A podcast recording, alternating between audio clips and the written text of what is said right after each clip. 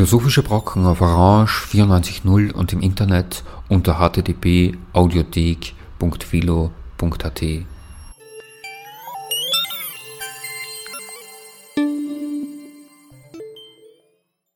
Einen schönen guten Nachmittag und herzlich willkommen zu den Philosophischen Brocken. Am Mikrofon ist heute Elisabeth Schäfer. Die heutige Sendung trägt den Titel Ein Körper kommt selten allein, Topographien des Körpers und sie widmet sich dem FWF-Forschungsprojekt Topographien des Körpers, phänomenologische, genealogische und psychoanalytische Forschungen. Dieses Projekt hat von 2014 bis 2019 an der Wiener Universitätsklinik für Psychoanalyse und Psychotherapie stattgefunden, ist also erst dieser Tage ausgelaufen. Die heutige Sendung stellt einige wichtige Forschungsfragen dieses Projektes zusammen und hat dazu auch O-Töne des Projektteams gesammelt. Unter Leitung von Ulrike Kadi und unter Mitarbeit von Gerhard Unterturner, Arthur Bölderl, Timo Stork, Silvia Stoller und Heidi Wilm hat sich das FWF-Forschungsprojekt der Grundlagenforschung am Zitat Leitfaden des Leibes, Zitat Ende, hier denken wir an Nietzsche, verschrieben und sich dabei insbesondere auf drei französische Autoren des 20. Jahrhunderts im Hinblick auf ihre Konzepte des Körpers konzentriert, Maurice Merleau-Ponty, Jacques Lacan und Michel Foucault. Ein Körper kommt selten allein, Topographien des Körpers. Die heutige Sendung möchte sich am Begriff Topographie aus dem Projekttitel zu einer Art Wanderung oder Gang durch die verschiedenen Orte und deren Schriften aufmachen, an denen die Forschungsgruppe unter Leitung von Ulrike Kadi den Körper in den vergangenen fünf Jahren aufgesucht hat.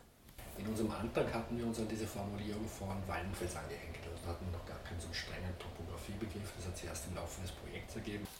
Bernhard Waldenfels schreibt, dass Topographie eine Weise der Beschreibung darstellt, die Wege, Grenzlinien und Verbindungen aufzeigt und gegenüber jeder systematischen Verknüpfung der Erkundung offen und begrenzter Zusammenhänge den Vorrang gibt.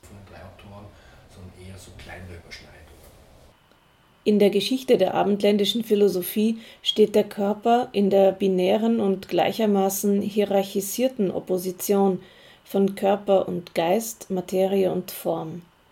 Diese binäre Opposition hat wohl im kartesianischen Geist-Körper-Dualismus ihre deutlichste Ausformung erhalten.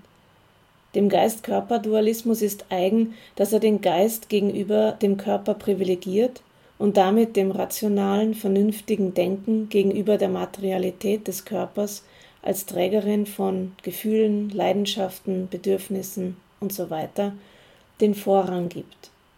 Zugleich wird in der Szenerie dieses Dualismus ein Körper gedacht, der als Garant für Natürlichkeit jenseits prozesshafter, historischer oder kultureller Hervorbringung gilt. Im Gegensatz dazu weist das metaphysikkritische Denken des Poststrukturalismus, der Diskursanalyse, der Phänomenologie, des französischen Feminismus in Anlehnung an die Psychoanalyse Freuds und Lacans, neuere Ansätze in der Psychoanalyse einen derart strikt konzipierten Körper-Geist-Dualismus zurück und platziert den Körper in einem sozialen, historischen Kontext, der, wie beispielsweise bei Foucault, als diskursive Macht eine disziplinierende und formierende Wirkung ausübt. Der Körper ist Ort psychischer Projektionen, soziokultureller Einschreibungen, die ihn als einen bestimmten, sozial angemessenen Körper konstruieren und konstituieren. Die Struktur eines Dualismus weist den darin geordneten Größen einen eindeutigen, distinkten Platz einander gegenüber zu. Das hat zur Folge, dass innerhalb eines dualistischen Denkens die darin sortierten Größen zumeist in sich kohärent sind und jedenfalls nicht von Aspekten mitgeprägt sind, die eher der gegenübergestellten Größe zugesprochen werden. Sobald ein Denken die Grenzen dualistischer Ordnung erkennt und danach strebt, dieses zu dekonstruieren, geschieht auch etwas mit den Größen, die im Dualismus geordnet wurden. So haben Phänomenologie und Psychoanalyse, letztere insbesondere durch das Aufgreifen freudscher Gedanken, wie ganz zentral seines späten Diktums Psyche ist ausgedehnt, weiß nichts davon, gezeigt, das bislang als intelligibel Verstandenes materielle Aspekte hat, als auch, dass das Materielle wie Körper von als bislang intelligiblem Verstandenem wie Sprache durchsetzt sind. Die Phänomenologie hat dafür Figuren des Chiasmus, der Verschränkung, verwendet, die Psychoanalyse lacanianischer Couleur arbeitet mit Knoten. Nicht nur sind Physis und Psyche mindestens verschränkt zu denken, im Anschluss an Freuds berühmten Satz Psyche ist ausgedehnt, weiß nichts davon, denn bislang war die Ausdehnung festes Indiz für die Physis, für Körper, nicht für die Psyche. Ist die Psyche jedoch ausgedehnt, kann sie sich verhalten wie ein Körper, sie ist eine körperliche. Ebenso sind an Begriffen der Sprache deren Materialität zu entdecken. Ulrike Kadi, Leiterin des FEF-Projektes Topographien der Körper, spricht zunächst von ihrem zentralen Forschungsgebiet der Psychoanalyse Jacques Lacans und seiner Knotenlehre, die sie im Durchgang durch das Forschungsprojekt als eine Knotenschrift bezeichnen will. Topographie bei äh, Lacan fängt eigentlich ja mit der Topologie an. Topologie als ein äh, Feld, in dem Lacan ganz unterschiedliche Bereiche berücksichtigt, also die Oberflächen, die Graphen und die Knoten. Und die Topologie als solche wiederum als ein Teilgebiet der Mathematik wie die Arithmetik. Wobei man sagen kann, dass Lacan die mit der Topologie schon in den 50er Jahren oder so liebäugelt. Es gibt eine äh, Seminarsitzung von ihm, die heißt Topik des Imaginären, irgendwie so orientiert an Aristoteles Topik. Also daran ähm, Orten, Lokalitäten und dem Raum ein, ein besonderes Gewicht zu geben. Wobei jetzt Topik natürlich noch nicht Topologie ist. Aber äh, da, da kann man so erste Hinweise darauf finden, wie er damit umgeht. Ähm, das ist aber im Projekt ja nicht von Topologie die Rede, sondern von Topografien. Und das hat bei Lacan eine, eine ganz, äh, nimmt bei Lacan eine ganz entscheidende Wendung eigentlich, dass er nämlich zwar mit den topologischen Figuren liebäugelt, aber dass es ihm wichtig ist, die dann auch aufzuschreiben. Also die Schrift ist äh, völlig zentral dabei. Ähm, man könnte jetzt etwa, was die Knoten, diese eine Form der Topologie betrifft, äh, davon sprechen, dass es gar nicht so sehr um eine Knotenlehre geht, sondern um eine Knotenschrift. Ähm, da kann man jetzt bei der Schrift kann man natürlich ganz praktisch denken an die äh, psychoanalytische Klinik, wo man nachher aufschreiben kann nach einer Sitzung oder Theorien irgendwie zusammenschreiben kann. Ähm, womit der Punkt der Nachträglichkeit hereinkommt. Die Schrift hat irgendwie was Nachträgliches auch, aber für Lacan ist wichtig, dass das äh, Schreiben die Sprache auf eine besondere Weise auch nochmal untersuchen kann. Ja, also das, da, da sieht er zwischen der, dem Schreiben und der gesprochenen Sprache ein spezifisches Verhältnis. in der theoretischen Arbeit besteht von daher kein Anlass zur Vernachlässigung von Geschriebenen, denn, so sagt Lacan, im Geschriebenen liegt die einzige Möglichkeit, die Sprache näher zu untersuchen. Vielleicht ergänzen wir dazu, mhm. weil wir diese Übertiteltomographien haben und inhaltlich äh, war ja dann eher, wie die Ulrike gesagt hat, der Topologiebegriff wichtiger, weil ja auch der späte Merleau-Ponty von der Topologie Design spricht. Und natürlich hat das schon Heidegger verwendet früher, also es wäre interessant, woher, woher erst dann die einzelnen Leute haben. Bei Foucault selber, soweit ich weiß, der spricht nicht selber, also verwendet glaube ich selber das Wort nicht, aber das große Deleuze-Buch hat ja ein großes Kapitel lauter Topologie. Und es geht darum, dass Foucault halt in diesen Raumbegriffen denkt. Also weil es bei ihm immer darum geht, zum Beispiel, dass Ordnungen eingrenzen und ausgrenzen sind. Insofern ist die Raumfrage für Foucault auch immer zentral, wenn er Machtverhältnisse analysiert. Aber da ist der Topologiebegriff eher Überschrift, die Deleuze dem Ganzen gegeben hat. Seitdem sich das abendländische Denken aufgemacht hat, den Körper oder vielleicht präziser die Körper im Plural, denn ein Körper kommt selten allein, aus jenem hierarchisierenden Geist-Körper-Dualismus herauszulösen, damit anders denkbar zu machen, die Körper an einem anderen Ort als dem untergeordneten Ort innerhalb eines Dualismus zu denken, sind die Körper in mehr oder weniger ähnlicher Weise aufgesucht worden.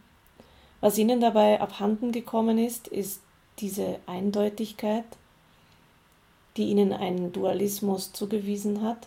Was sie gewonnen haben, ist Hybridität. Erscheinen sie doch mehr und mehr als im Zwischen, als Effekte von Zwischen. Sie sind zwischen Konstruktion, Einschreibung und Eigensinn, Widerständigkeit und Entzug angesiedelt. Sie sind empfänglich für Konstruktionen und Einschreibungen und bringen beidem gegenüber jedoch eine eigensinnige Kraft zum Widerstand mit. Sie entziehen sich genau dem, was sie zu konkreten Körpern formt. Für diese mehr als nur doppelte Natur der Körper haben sich einige treffende Figuren im Denken gefunden. So ist das Fleisch bei Merleau-Ponty wohl jener Ort jenseits eines Dualismus. Mit Hilfe Merleau-Pontys späten Überlegungen zur Kontinuität zwischen dem Körper und der Welt, weil er sagt, Körper und Welt sind aus demselben Fleisch, das er auch als Element bezeichnet, gemacht, ließen sich die Konturen von Jacques Lacans Körperkonzept im Zuge des Forschungsprojektes Topographien des Körpers weiter schärfen. Dabei wurde klar, dass Lacans Rede vom Fleisch eine andere ist als die Merleau-Pontys. Die drei zu einem borromäischen Knoten verknüpften Register Lacans, das Imaginäre, das Symbolische und das Reale, machen es möglich, den Raum überhaupt zu berücksichtigen. Der dem Subjekt primär fremde und insofern ausgeschlossene Körper taucht ein in den Raum dessen Wahrheit, so Lacan, die des Körpers sei. Diese hier nur skizzenhaft angedeuteten Bezüge zum Raum machen deutlich, dass Lacan Kontinuitäten zwischen Körper und Welt denkt, im Unterschied zu Merleau-Ponty aber keine einheitliche Fundierung beider sieht und zudem die Inhomogenitäten zwischen dem Körper und seiner Umgebung betont. Gerhard Unterturner setzt sich in seinem im Rahmen des Forschungsprojektes Topographien des Körpers entstandenen Aufsatz Körper, Kräfte, Gewohnheiten Foucault mit und ohne Merleau-Ponty mit dem Spannungsfeld von Phänomenologie und jenen poststrukturalistischen Denkern auseinander, die einerseits stark durch die Phänomenologie geprägt sind und ihr doch, wie beispielsweise Jacques Derrida in den 60er Jahren in seinem Text Kraft und Bedeutung vorgeworfen haben, Fragen von Kraft und Macht nicht denken zu können. Unterturner setzt sich mit Foucault und Merleau-Ponty mit zwei Vertretern dieser verschiedenen und doch voneinander geprägten denkerischen Sprachen auseinander, deren Begriffe vielleicht wechselseitig mitunter, ich zitiere, sich nicht einfach eintragen lassen in eine Sprache von Sinn, Bedeutung oder auch einen Begriff des Leibes. Zitat Ende. Hervorheben. Also das wäre sozusagen meine Antwort auf die Phänomenologie. Aber das ist sozusagen, äh, ich würde sagen, es ist ein offenes Problem bis heute, gerade auch mit diesem Verhältnis von Sinn und Kraft, was ja auch ein zentraler Einsatzpunkt war in der Arbeit, also was man auch immer davon halten will, von Ricœur über die Interpretation. Das ist ein, sozusagen so äh, das zentrale Verhältnis, wo Phänomenologie und Psychoanalyse sozusagen ein bisschen auseinanderdividiert. Dass sich die Rede von Kraftverhältnissen, die in der oder dieser ökonomische Gesichtspunkt nicht umstandslos in eine phänomenologische Beschreibung übertragen lassen. Also Sinn und Kraft, da gibt es eine Differenz, die nicht restlos übersetzbar ist. Und zu einer Frage noch mit Merleau-Ponty und Foucault. Ich meine, in einem Text habe ich mich sehr beschränkt. Also ich habe sozusagen einen ersten Versuch gemacht, mir selber das zu systematisieren, wobei das eine große Problem ist, dass Foucault jetzt nicht eine Philosophie des Körpers entwickelt. Also er hat da so einen asketischen, historischen Zugang, mhm. dass er nur bestimmte historische Formen des mhm. Körpers analysiert. Und natürlich kann man sagen, es gibt auch eine implizite Philosophie des Körpers bei ihm. Und ich meine, das ist nichts, was ich jetzt erfunden habe. Die Nähe zu meiner Boutique wurden immer wieder genannt, schon von der ersten äh, Sekundärliteratur an. Es gibt auch einige Literatur dazu.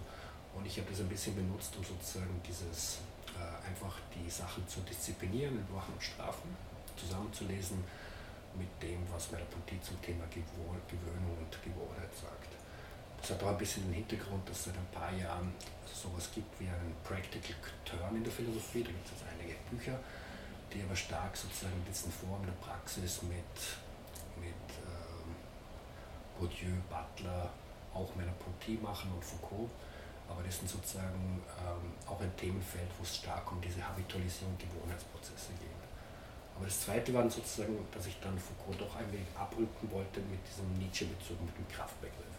Ich kann vielleicht ergänzen für die Verbindung zwischen äh, Lacan und Merleau-Ponty gibt es in den letzten 20 Jahren eigentlich einen Autor, der da viel gemacht hat, nämlich Guy Félix Duportail. Duportail liest Merleau-Ponty aus einer von Lacans topologischen Überlegungen bestimmten Perspektive. Bilder, primordialer Symbolismus und reale Ereignisse sieht Duportail bei Merleau-Ponty zu einem Kleeblattknoten verknüpft, wie ihn auch Lacan immer wieder erwähnt hat. Mit primordialem Symbolismus wird von Merleau-Ponty mit Bezug auf Georges Politzer auf einen frühen, präkonventionellen Aspekt einer Symbolbildung hingewiesen. Die Elemente dieses Symbolismus zeigen im Unterschied zu einer auf Konvention beruhenden Sprache eine in der Wahrnehmung und insofern leiblich vermittelte Verbindung zwischen etwas Wahrgenommenem und seiner Bedeutung. Die ihnen als präsymbolischen Bildungen fehlende innere Beweglichkeit zwischen Bedeutetem und Bedeutendem erinnert an die Verhältnisse bei wahnhaften Symbolbildungen. Knotentheoretisch formuliert bedeutet das, der Knoten kann nicht halten. Seine Stabilisierung denkt Duportail analog zu Lacans Vorschlag einer symptomatischen Verknüpfung einer psychotischen Struktur durch einen vierten Ring, den er unter Bezugnahme auf das Loch der vierten Schlinge Merleau-Pontys Konzept der Reversibilität und den Zitat Wirbel des Fleisches mit einer erforderlichen Kastration und damit mit der Vorstellung einer symbolisch stabilisierenden Funktion des Phallus zusammenbringt. Die in dieser Beschreibung von zunächst nicht zusammenhaltenden Registern liegende Kritik an dem von Duportail so bezeichneten Lapsus Merleau-Pontys hatte auch Jacques Lacan implizit bereits notiert dann nämlich, als er gegenüber Merleau-Ponty auf dem Primat des Signifikanten, der bei Lacan keine präsymbolischen Bildungen umfasst, bestanden hat. Ob Lacan in den 70er Jahren Duportails impliziter Gegenüberstellung zwischen einer normalen und einer pathologischen, pathologisch weil strukturgleich mit wahnhaften Bildungen, zugestimmt hätte, darf bezweifelt werden. Denn Lacan denkt das Subjekt zu der Zeit, in welcher er mit den Knoten argumentiert, vor allem als eine Variabel verknüpfte und insofern auch durch vier Ringe bestimmte Struktur, würde daher kaum von einem Lapsus sprechen, sondern Merleau-Pontys Kleeblattknoten eher als eine unter mehreren möglichen Konstellationen ansehen. Duportail ist also ein Denker, der sowas wie eine Analytik des Fleisches ähm, in, einer, in, einer, in einem Versuch einer Integration von Merleau-Ponty und Lacan über die Topologie vorschlägt.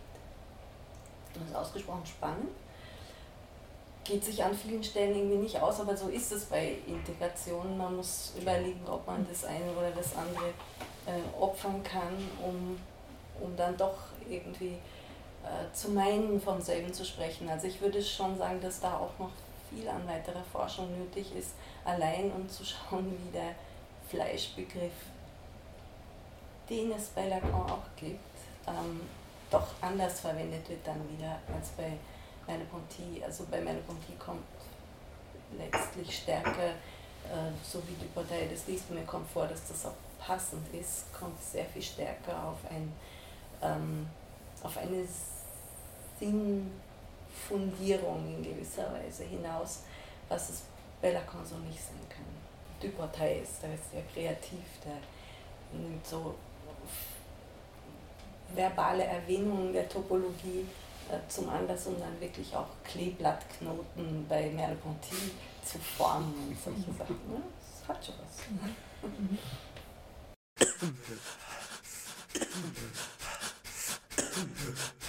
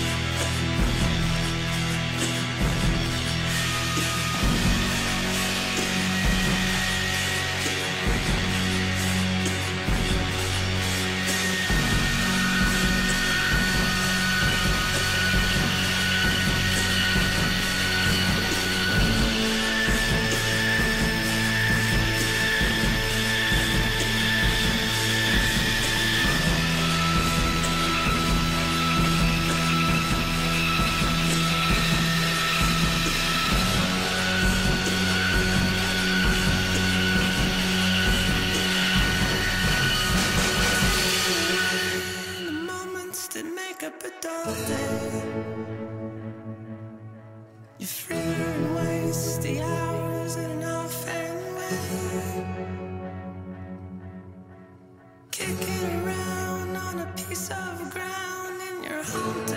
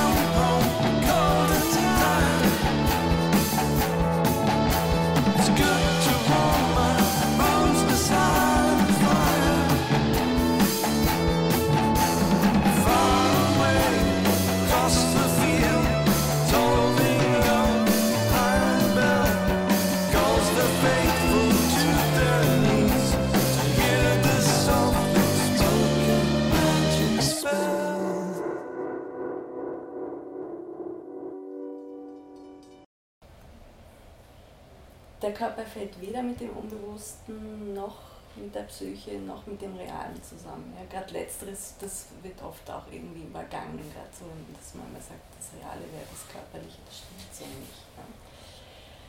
Ja. Ähm, aber insofern es eine Verbindung mit dem Realen hat, ist der Körper sowas, was Anstoß erregt, also wo das Subjekt oder wo auch eine Psychoanalyse immer wieder anstößt.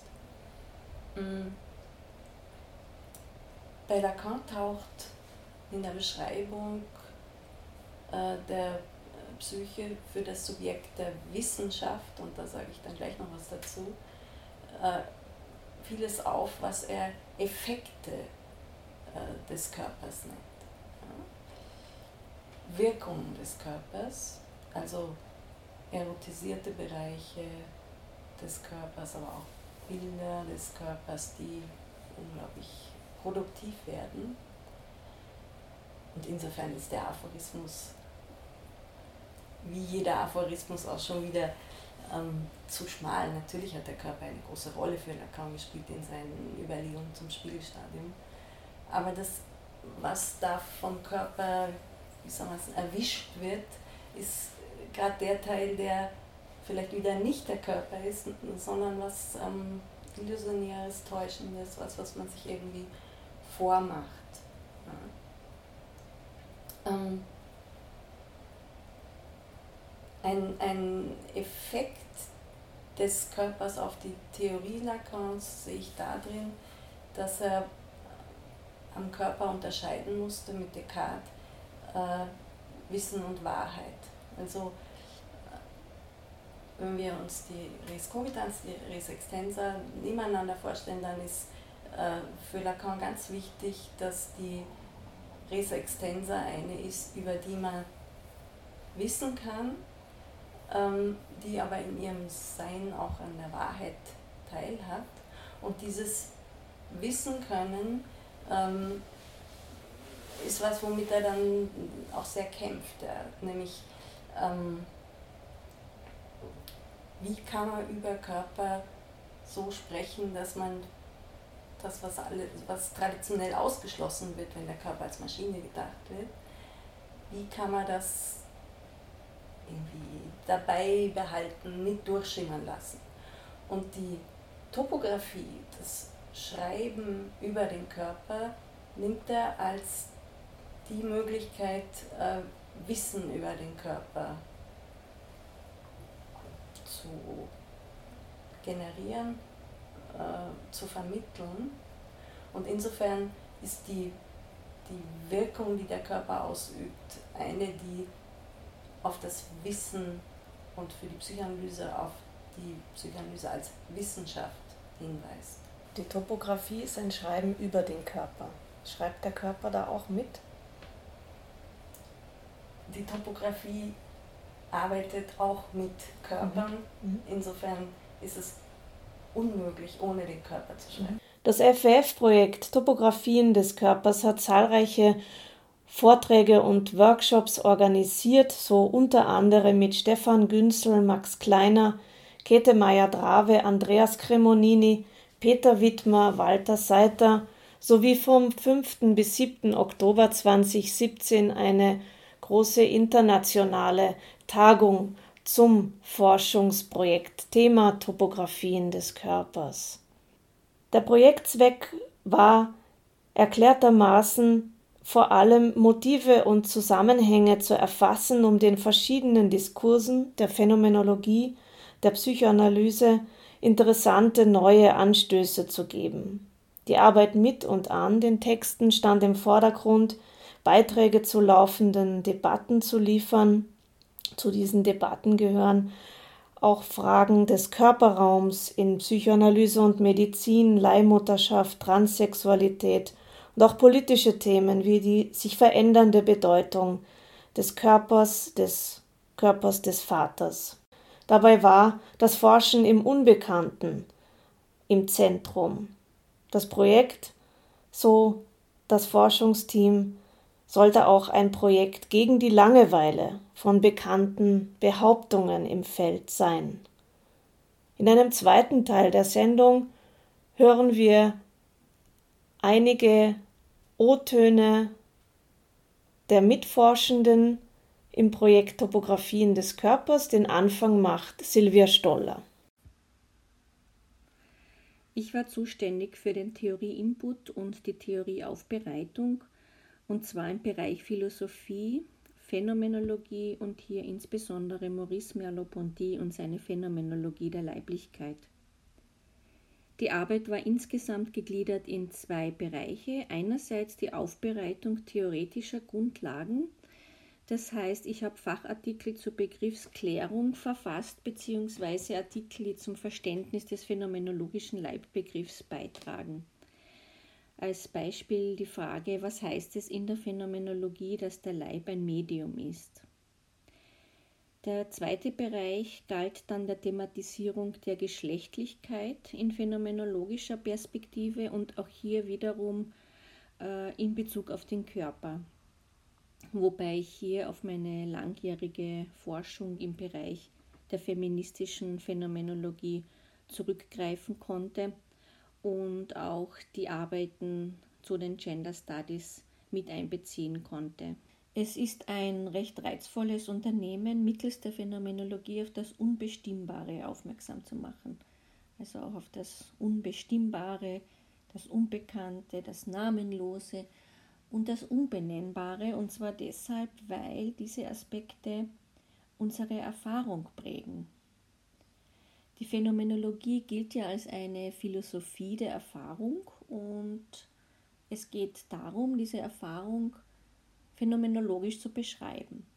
Das Problem, das wir aber damit haben, ist, dass die Welt nicht einfach in aller Deutlichkeit vor uns liegt, ja oft überhaupt nicht irgendwie deutlich erkennbar ist. Wie kann zum Beispiel eine vergangene Erfahrung, die uns prägt in unserem Leben, beschrieben werden, wenn man sich nicht daran erinnert?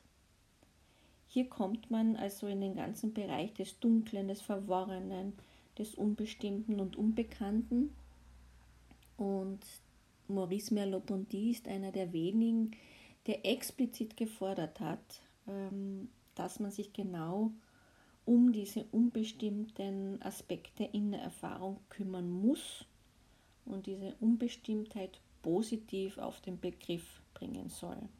Es ging mir dabei insbesondere auch darum, äh, unterrepräsentierte Aspekte in der Phänomenologie der Leiblichkeit zu thematisieren und aufzuzeigen gleichzeitig auch zu argumentieren, dass diese unterrepräsentierten Aspekte zentrale Aspekte einer Phänomenologie der Leiblichkeit sind.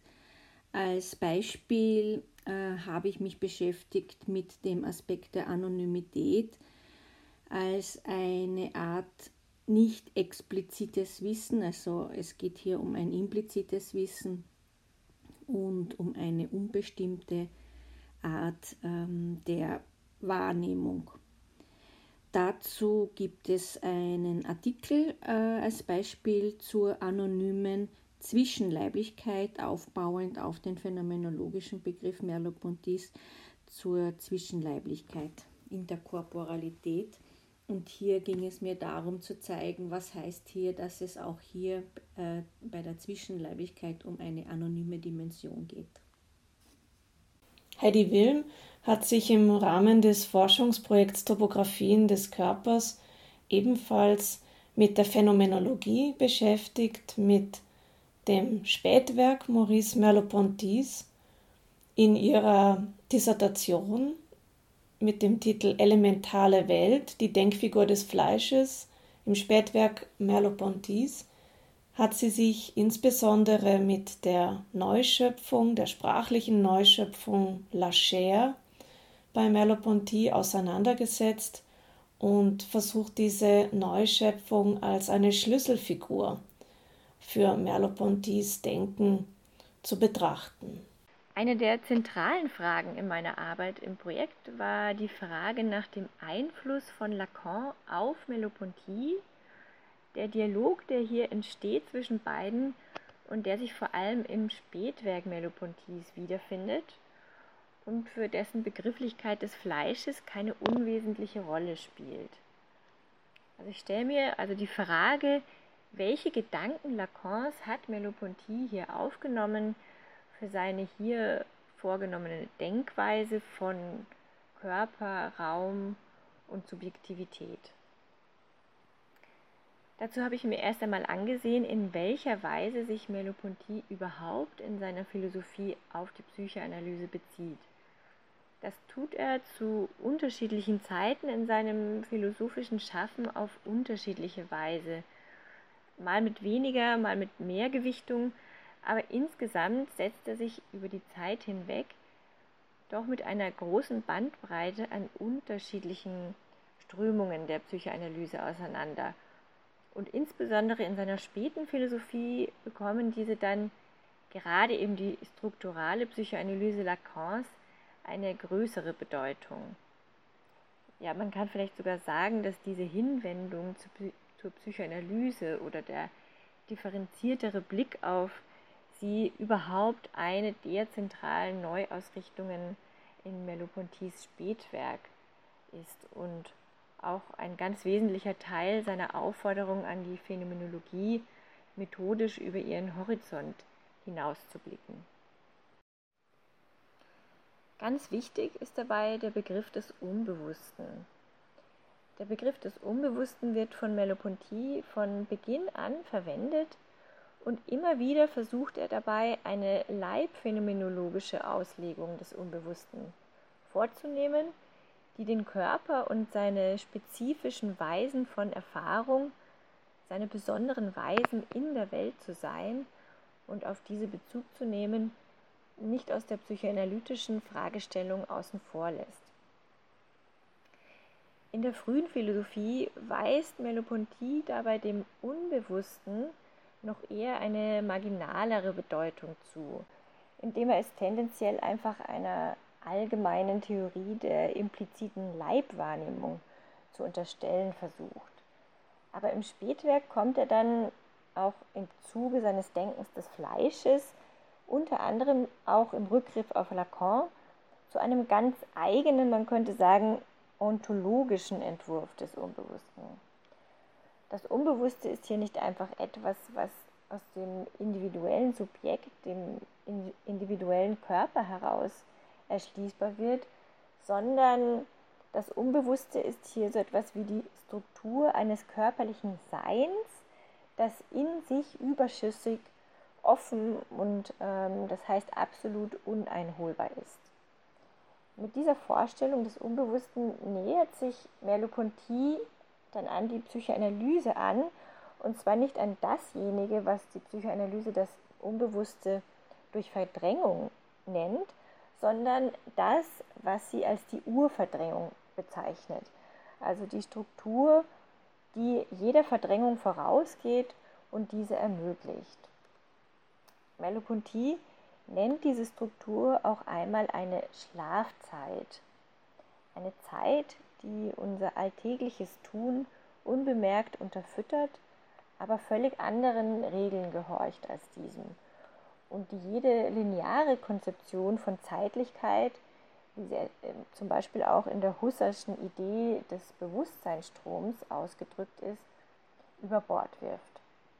Merleau-Ponty kommt hier also tatsächlich über die Referenz auf die Psychoanalyse zu einer neuen Formulierung von Zeitlichkeit, aber auch von Räumlichkeit, die er dann der Phänomenologie sozusagen vorschlägt. Zu Auseinandersetzungen mit dem Körper aus der Perspektive von Psychoanalyse und Phänomenologie gehört auch die Auseinandersetzung mit dem zentralen Begriff des Körperschemas und Theorien dessen Genese.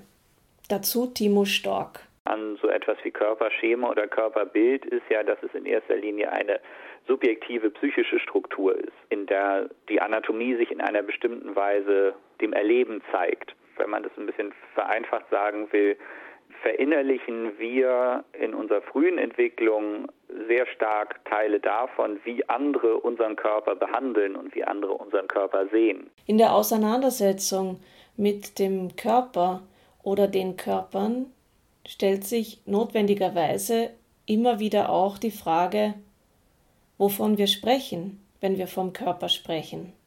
Was ist ein Körper? Oder auch, um es mit Spinoza zu formulieren, was vermögen die Körper? Zu diesen Fragen Arthur Bölderl über seinen Ansatz im Rahmen des Forschungsprojekts Topographien des Körpers. Was geboren wird, ist jedenfalls ein Körper. Ich habe versucht in meiner Projektarbeit eine Analogie herauszustellen, die zwischen dem Verhältnis Lacans zu Freud auf der einen Seite und dem späten Lacan zum frühen Lacan auf der anderen Seite besteht. Insofern nämlich Lacan Freud äh, liest als hätte dieser in seiner Zeit mit einer notgedrungen unangemessenen Terminologie, die nämlich neurologisch, psychiatrisch, naturwissenschaftlich war, Einsichten formuliert, die erst im Rückblick mit einer inzwischen neuen Terminologie, nämlich der linguistisch-strukturalistischen, wirklich zur Geltung kommen können und zum Tragen gebracht werden können. Äh, so hat der frühe Lacan das ist die These in einer noch durch und durch psychologisch-psychiatrisch-medizinischen Sprache Einsichten formuliert, die erst seine spätere Selbstrevision als die Revolution oder die zweite Revolution der Psychoanalyse, wie Peter Wittmer gesagt hat, äh, erweisen sollte. Äh, wie im einen Fall die naturwissenschaftlich-medizinische Sicht durch die im engeren Sinn strukturalistisch, psychoanalytisch informierte ersetzt wurde, äh, so ist es im zweiten Fall bei Lacan die topologische Sprache unter Anführungszeichen der späteren Zeit gegenüber einer visuell, symbolisch, geometrischen der früheren Zeit. Die Wirklichkeit, die psychische Wirklichkeit, in der wir leben, ist topologisch und nicht geometrisch. Das hat viele Konsequenzen, äh, erlaubt uns unsere Weltauffassung neu und anders zu denken, äh, bricht auch mit einer bestimmten äh, Visualität, in der wir mehr gefangen sind, als dass sie uns in irgendeiner Weise befreite äh, und ist auf eine andere Weise körperlich, als es die Biologie, die Anthropologie äh, denken können. Auch wenn Sigmund Freuds letzte Notiz festhält, dass Psyche ausgedehnt sei und damit, dank ihrer Ausdehnung, etwas Körperliches hat, so fällt der Körper, den die Forscherinnen und Forscher des Projektes Topographien des Körpers untersucht und aufgesucht haben, nicht mit dem Unbewussten, nicht mit der Psyche, und auch nicht mit dem realen Jacques Lacans zusammen. Der Körper fällt nicht mit Psyche, Unbewusstem und Realem zusammen, er fällt im Zusammenhang der Untersuchungen zu Psyche, Unbewusstem und Realem allerdings auf. Etwas von ihm taucht auf, so Ulrike Kadi, die Projektleiterin des FWF-Projektes Topographien des Körpers. Etwas vom Körper taucht auf in der Beschreibung der Psyche für das Subjekt der Wissenschaft. Wenn Spinoza fragt, was der Körper vermag, so ist es vielleicht auch das. Er vermag aufzutauchen, aufzufallen. Nicht restlos, aber der Körper zeigt sich oder vorsichtiger, er zeigt etwas von sich an. Zum Abschluss habe ich Ulrike Kadi und Gerhard Unterturner um je einen Aphorismus gebeten zur Beantwortung der spinozistischen Frage Wissen wir, was ein Körper vermag? Aphoristisch, ja. Aber das ist jetzt wirklich kurz. Ja. Lacan ist kein Körpertheoretiker. Die Potenz des Körpers zeigt sich darin, dass der Körper Lacans Theorie an zentralen Stellen mitgestaltet, obwohl Lacan es überhaupt nicht will. Ich würde zum Beispiel Foucault schon in diese Frage eintragen, mhm. weil er diesen starken Bezug hat, aber wenn man da weitergehen will, dann müsste man zu Deleuze übergehen, weil das sozusagen die, ein bisschen der implizite Hintergrund. Mhm. Aber dann hat man natürlich die Interpretation, dass man von Foucault ein bisschen weggeht, um systematischer diese Frage angehen zu können. Mhm. Aber ich würde ihn eigentlich in diese Frage mhm. eintragen. Mhm. Also gerade auch, was er dann in, den, in, den, äh, in der Geschichte der Sexualität macht, wo er er sagt zwar nicht, was das sein soll, aber er denkt da auf eine andere Ökonomie der Lust hinaus. Mhm. Mhm. Ja. Aphorismus war das jetzt keiner, aber. Ja, Ein weiterer Aphorismus wurde zwar nicht stimmlich artikuliert, ist mir jedoch in schriftlicher Form in die Hände geraten.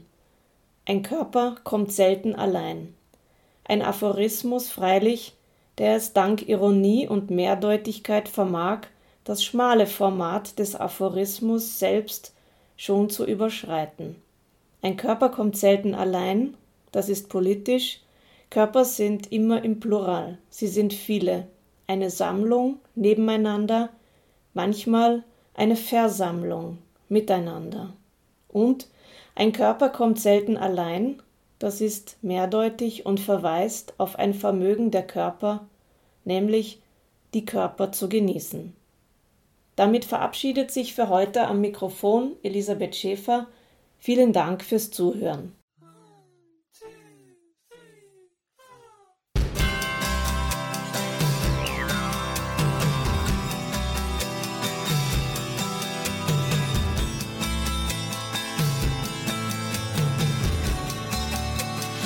Thank you.